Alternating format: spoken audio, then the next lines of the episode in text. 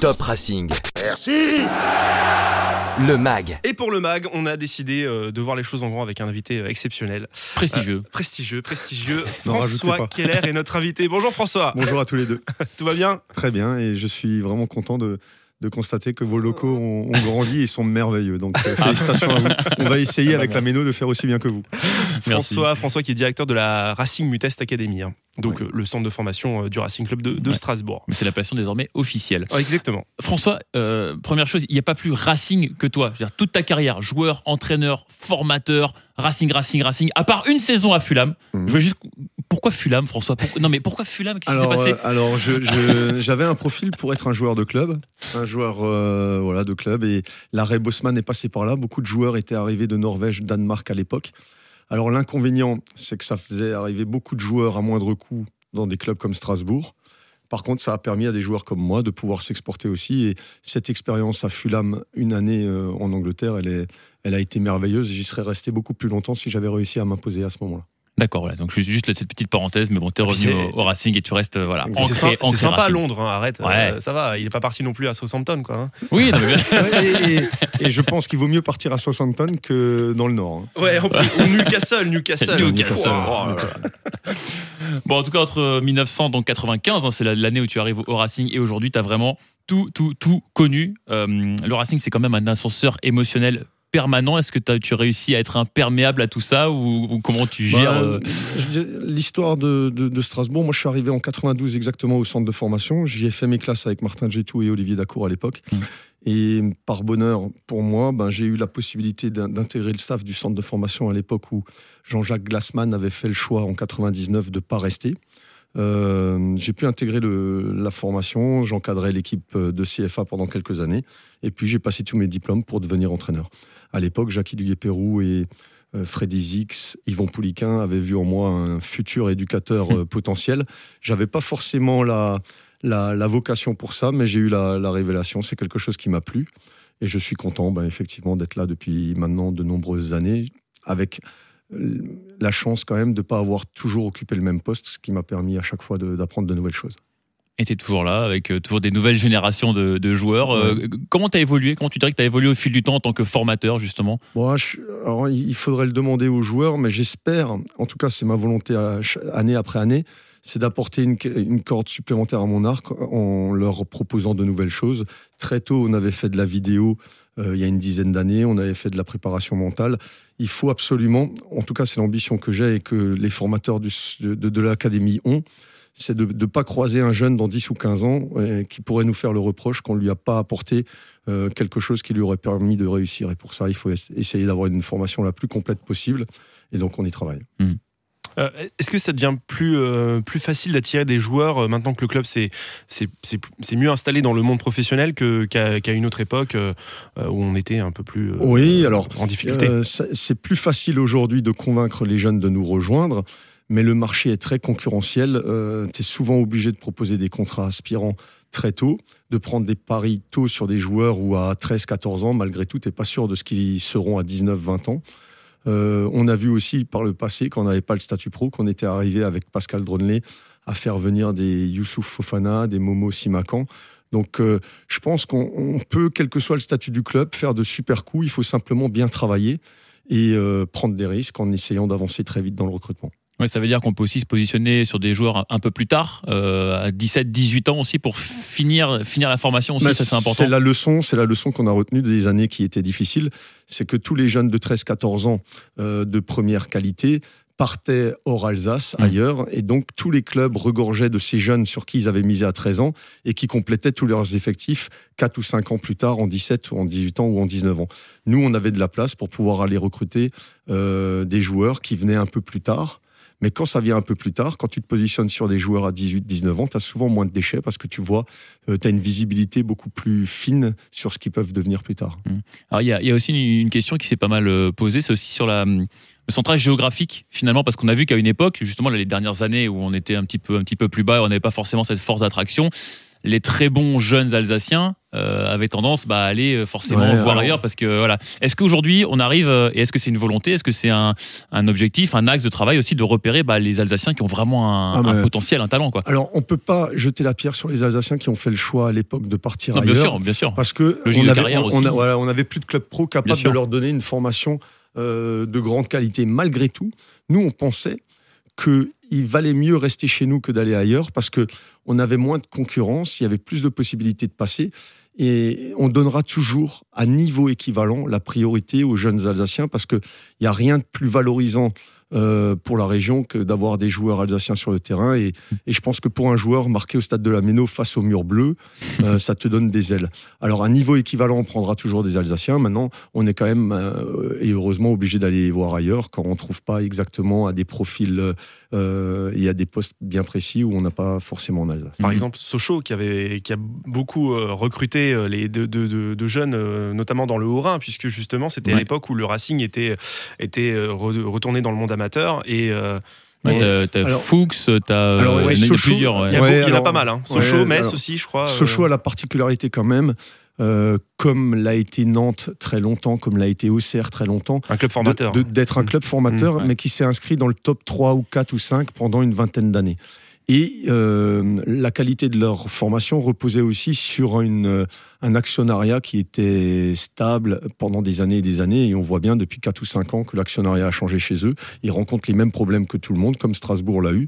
Et aujourd'hui, euh, les jeunes Mulhousiens se battent plutôt pour venir chez nous et ne veulent plus aller à Sochaux. Ah, c'est intéressant parce que justement, j'avais une question par rapport à. Tu as cité Nantes, tu as cité Auxerre, Sochaux, Monaco aussi avait des politiques très claires au niveau de la, de la formation avec une, une vraie culture club. Et, euh, et les jeunes sortaient pour jouer avec l'équipe une avant de peut-être partir. Tu vois, c'était un peu le Ouais. sérail habituel euh, qu'on voit beaucoup moins aujourd'hui. Est-ce que c'est encore le cas un petit peu? Et ce serait quoi la, la ligne directrice de, de Strasbourg par rapport à sa, Ben, for- à sa alors, formation? déjà, la première des choses, euh, Sébastien, il ne faut pas oublier que l'arrêt Bosman est passé par là. Ouais, ça et avant- beaucoup de choses.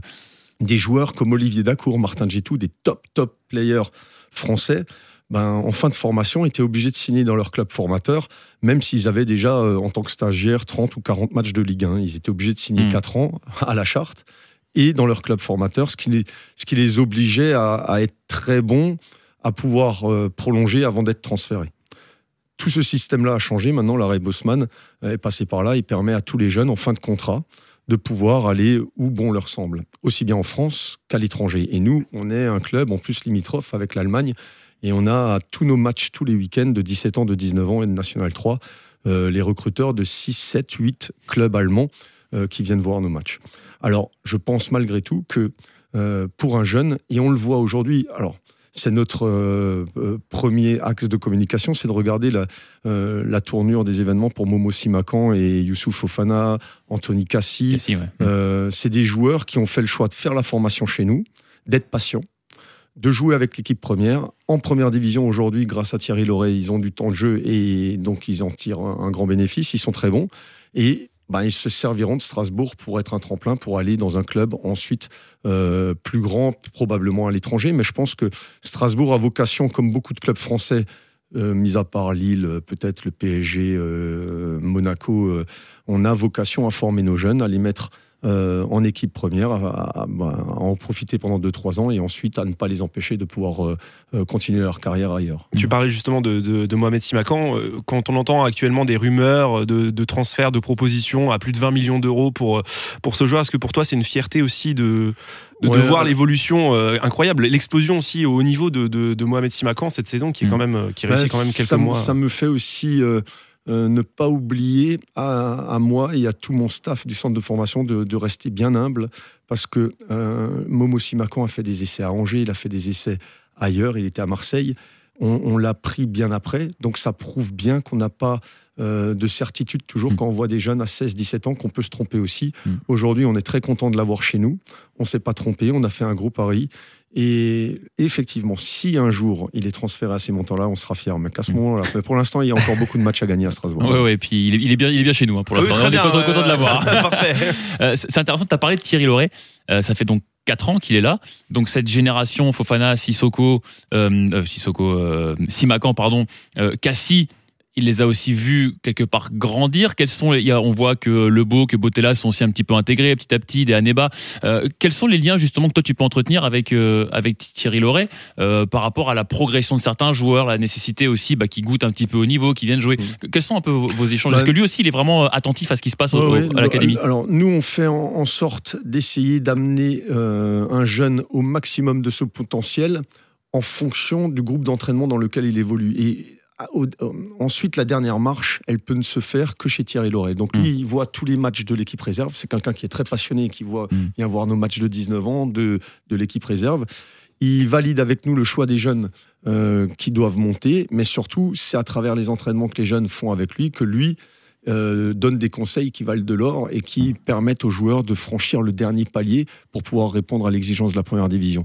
Et je pense qu'aujourd'hui, le travail que Thierry fait depuis des années maintenant à la tête de l'équipe première montre quand même que euh, l'ensemble des joueurs, aussi bien du centre de formation, mais même les autres, euh, se bonifient euh, avec son travail. Donc, euh, C'est un- bon formateur. ouais, Ouais. voilà, c'est vrai. c'est exactement, euh, exactement. la question. ouais. je pense que pour nous, il faut qu'on on fasse en sorte que le jeune ait le moins de, de, de lacunes possibles quand on le met à la disposition de l'entraîneur de, de l'équipe première. Mais à partir de là, il y a un gros travail qui est fait par le staff de l'équipe première pour combler encore le déficit ou technique Mm. ou surtout athlétique et tactique que peut euh, exiger la, la Ligue 1. Ouais, parce que c'est encore un autre niveau après. là. Ouais, on parle encore d'autre chose là.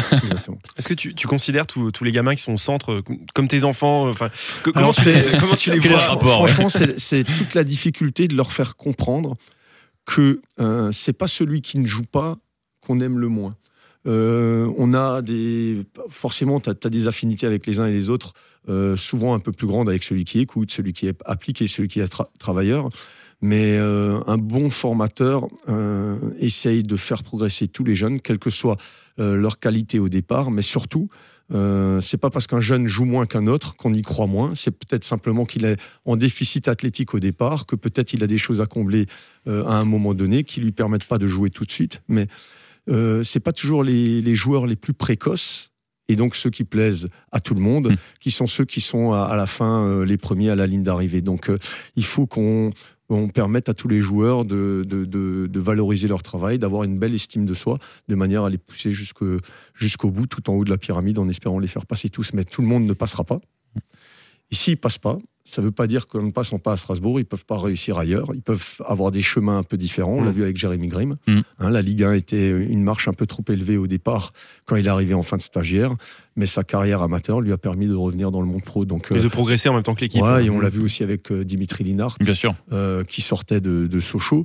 Donc, euh, je pense qu'il faut jamais être catégorique sur euh, le potentiel d'un joueur parce que il y en a qui se révèlent à 18 ans, il y en a d'autres à 20 ans, il y en a c'est par leur choix de carrière qu'à 25, 26 ans ils reviennent euh, sur le devant de la scène. Donc, euh, il faut rester très humble par rapport à notre jugement. Et de toute façon, d'une, il est jamais définitif. Et en plus, il faut en tout cas donner euh, les mêmes moyens à tous les jeunes de réussir. C'est- mais vrai qu'en fait, on a plein des histoires. C'est à chaque fois quand t'as un mec qui explose à 22, 23 ans, t'as les sempiternels sempiternels articles. C'est oui, alors il a Ouais, été, il a été rejeté par le Mans, il a été rejeté par Paris et machin. Bah il oui, faut mais- aussi accepter quand un jeune n'arrive pas à passer chez nous, il faut accepter l'idée que peut-être dans deux ou trois ans, il réussira ailleurs, mais probablement qu'il réussira ailleurs parce qu'il aura été en situation d'échec chez nous, comme d'autres réussissent chez nous, parce que c'est l'échec précédent qui leur a permis de, de D'apprendre, rectifier, ouais. d'être beaucoup plus Ils ont ouvert les à euh. à l'écoute des conseils qu'on leur donne et ainsi de suite. Donc les, les échecs fabriquent aussi les joueurs de demain. Donc Mm. euh, euh, très humble par rapport à ça. Et ils sont combien actuellement à la Racing Mutest Academy, les, les Alors, jeunes? quand on parle de- d'académie, on parle de formation. Formation, c'est seconde, première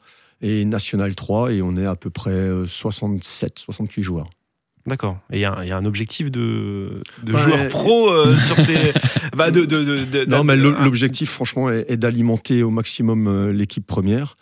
Euh, ça nous permettra de valoriser le travail qu'on fait à l'académie, mais ça permettra surtout euh, financièrement de permettre au, au club de faire de bonnes affaires et donc de pérenniser un- un- une politique dans la durée, ouais, une Mm. politique technique dans la durée. Alors moi, j'aurais bien aimé qu'on nous parle de, de deux joueurs qui sont de la même promo et qui réussissent plutôt euh, bien en pro. D'abord, Anthony Cassi, Mhm. parce qu'il nous, nous épate en fait euh, à chaque match par euh, sa technique, son physique, sa, Son calme. sa polyvalence, son calme. Il est hyper mature. Euh, justement, par rapport à, on va, on va le reprendre plus jeune. Qu'est-ce que vous aviez décelé chez lui justement? Qu'est-ce qui vous a fait le, le garder? Et puis qu'est-ce qui vous a fait bah, le signer finalement? Parce que Mhm. c'était la finalité de tout ça. Alors, il a fait sa formation au poste de milieu de terrain. Oui. Là, où voit- il ne joue jamais avec Non, euh, la ouais, Ligue 1, mais- c'est ça qui est, ça, ça qui est vrai, extraordinaire. vrai. Mais en même temps, on voit bien les qualités techniques qu'il affiche à son poste. Mm. C'est des qualités techniques d'un milieu de terrain. C'est quelqu'un qui a les deux pieds, c'est quelqu'un qui est très humble, c'est quelqu'un qui travaille beaucoup. C'est quelqu'un qui est intelligent dans le jeu. C'est quelqu'un qui n'a jamais eu forcément toutes les facilités, qui a dû développer. Enfin, je veux dire, athlétique, par exemple, il y avait peut-être des plus rapides, des plus costauds, des gens qui saut- sautaient plus haut. Et donc, c'est quelqu'un qui a développé pour moi très tôt une intelligence de jeu que parfois le plus rapide n'a pas besoin de faire, que le, celui qui saute le plus haut, celui qui est le plus dur sur l'homme n'ont pas besoin de développer. Et lui, il a, euh, il a ce registre-là où il est capable de répondre à l'exigence du coach, aussi bien s'il joue latéral droit, défenseur central, latéral gauche, en sachant que euh, on ne sait pas, peut-être demain, dans, dans cinq ans, il, il se retrouvera de nouveau au milieu, mais c'est un poste qui- qu'il n'aura pas de mal à appréhender puisqu'il y a été formé. Mais Anthony Cassi, pour nous, c'est un bon exemple, en plus d'un jeune de l'Est de la France, euh, qui est originaire de Forbach et qui a fait le choix en 2011, Mm. en juillet 2011, de nous rejoindre alors que le club déposait le bilan. Mais dès le départ, euh, on avait tenu le discours suivant au papa, c'est que il a, il a 13 ans quand il vient chez nous en 2011. Soyez patient parce que rien ne dit qu'à 17, 18, 19 ans, on ne sera pas de nouveau en Ligue 1 et qu'aujourd'hui les clubs de Ligue 1 soient, se, se- se seront cassés la, la figure. Et le papa disait toujours, les clubs de l'Est, donc j'ai pas besoin de les citer, vous les, vous les connaîtrez, mais euh, euh, le sollicitaient chaque année pour qu'il aille euh, les rejoindre. Et lui disait à chaque fois, bah non, on a une année de plus pour voir, on verra. Mm. Et comme l'équipe une montait régulièrement, bah, il s'est retrouvé, voilà, il y a une, une, une convergence des intérêts et du club et du joueur qui s'est retrouvé euh, à, à- à pouvoir euh, s'entraîner avec l'équipe première sous les ordres de Thierry Loret et à, accumuler de l'expérience puis passer. quoi. Et tu le vois aller loin, ce garçon? Parce que moi, moi, moi, je, dis, je dis franchement, je sais pas si je me trompe, mais je pense que s'il se fixe au poste de latéral, vu ce qu'on a aujourd'hui en France, je veux dire, moi, tu le mets en concurrence avec un Léo Dubois. Très sincèrement, euh, pour moi, Anthony Cassi, il est largement au niveau d'un Léo Dubois qui est aujourd'hui dans l'antichambre de l'équipe de France, qui est, qui est le remplaçant à droite de Pavard. peut jouer aussi à gauche. Il peut jouer à gauche. Euh, une fois que tu as enlevé Pavard et Hernandez sur les latéraux en équipe de France, que tu as enlevé éventuellement Lucas Digne et, et Dubois. Non, mais je veux dire, il te reste en, en arrêt latéral aujourd'hui, vraiment, euh, sur, la, sur la qualité aujourd'hui. Honnêtement, je le, moi, je le mets euh, dans, dans les A primes, quoi, comme tu avais Ouais. à une époque. hein. En, en tout cas, c'est un joueur. Euh, dans le football d'il y a 20 ans, on voulait des défenseurs qui soient surtout bons défenseurs et qui euh, dégageaient la balle ou qui la donnaient au milieu, qui la ressortaient. Mhm. Aujourd'hui, le football moderne, c'est un football qui repart de derrière avec des joueurs qui sont bons techniquement, qui voient le jeu.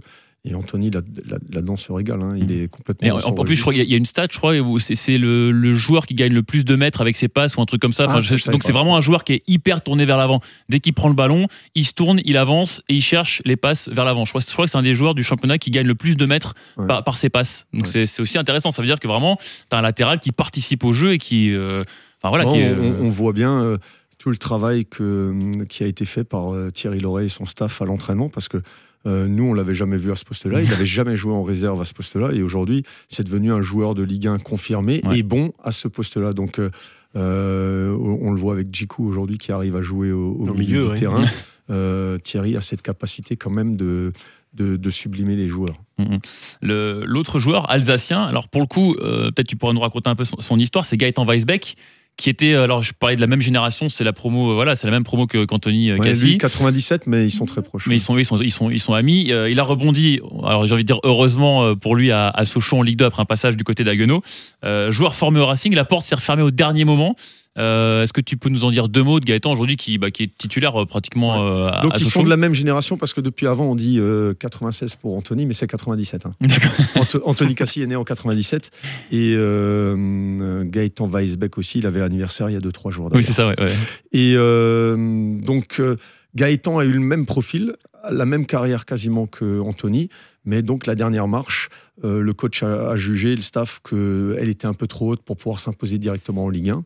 Mais par contre, euh, Gaëtan fait partie de ces joueurs qui sont complètement passionnés et concernés par leur métier. Il connaît tous les joueurs, il regarde tous les matchs à la télé. C'est quelqu'un euh, qui me fait penser aussi à Adrien Lebeau dans ce registre-là. C'est des gens qui vivent pour le football et qui, voilà, ben Gaëtan a fait le choix d'aller en CFA 2 à l'époque avec, euh, avec euh, Agno, a réussi à monter avec eux, a fait de très bons matchs, et notamment en Coupe de France contre Sochaux. Il a, ouais.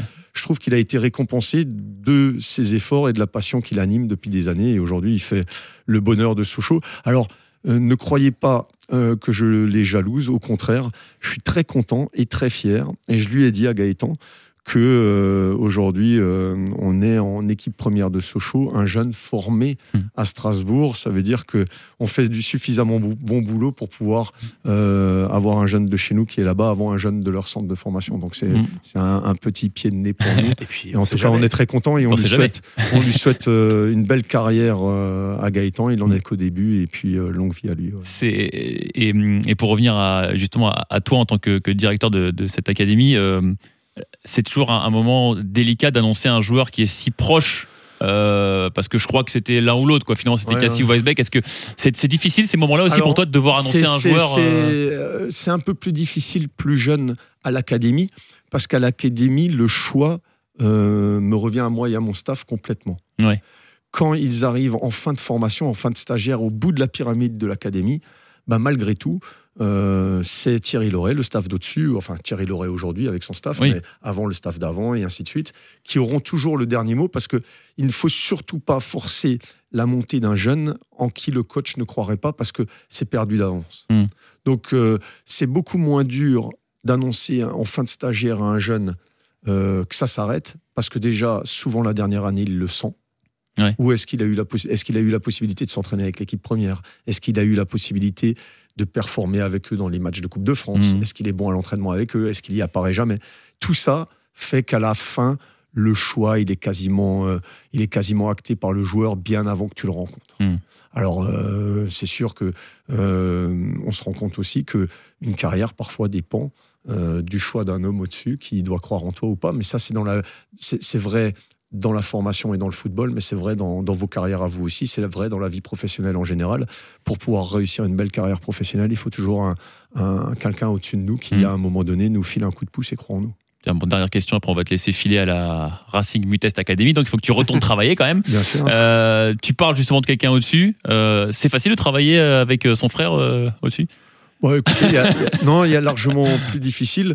Euh, on n'a pas besoin de se dire euh, les choses pour euh, savoir ce que, ce que l'autre pense dans cette telle et telle situation. Mais je veux dire, c'est Marc est très, très compétent, très exigeant. Il met un bon tempo au club. Et pour moi, c'est facile parce qu'on a été élevé de la même façon et donc on a les mêmes, on a les mêmes euh, règles ou euh, valeurs, les mêmes valeurs. ouais. Donc euh, non, non, c'est c'est facile. Bon, bah, tout se passe bien pour le Racing, apparemment. C'est bien, ça fait plaisir. Et puis, la- la- l'avenir est, Et radieux. est radieux et pro- apparemment, ça se présente plutôt bien. Donc, avec un, Bon, on va, on une académie qui marche bien. On, on va continuer pour essayer de former beaucoup de jeunes.